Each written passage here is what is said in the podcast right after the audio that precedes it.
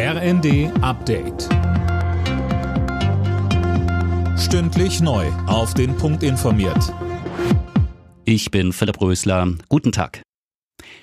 In Niedersachsen hat die Landtagswahl begonnen. Knapp 6,1 Millionen Wahlberechtigte sind dazu aufgerufen, beim letzten großen politischen Stimmungstest des Jahres über die künftige Landesregierung zu bestimmen.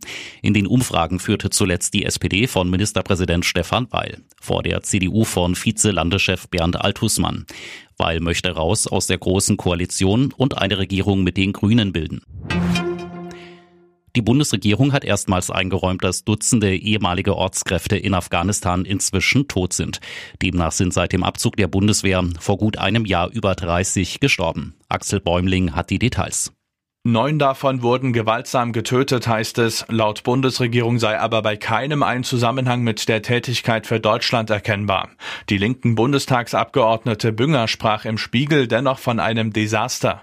Sie kritisierte, die alte Bundesregierung habe sträflich dabei versagt, gefährdete Menschen rechtzeitig aus Afghanistan herauszuholen.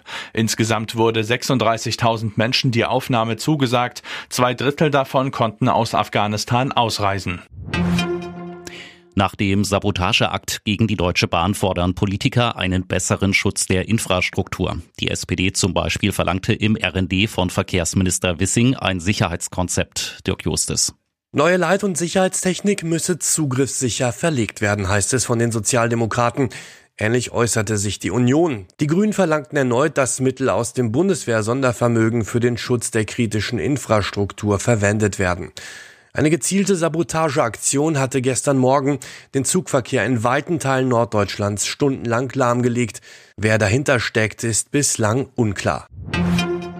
Max Verstappen hat vorzeitig seinen Formel 1 WM-Titel verteidigt. Fünf Rennen vor Schluss kam der Red Bull-Pilot beim großen Preis von Japan als erster ins Ziel, vor seinem Teamkollegen Sergio Perez und Ferrari-Pilot Charles Leclerc. Alle Nachrichten auf rnd.de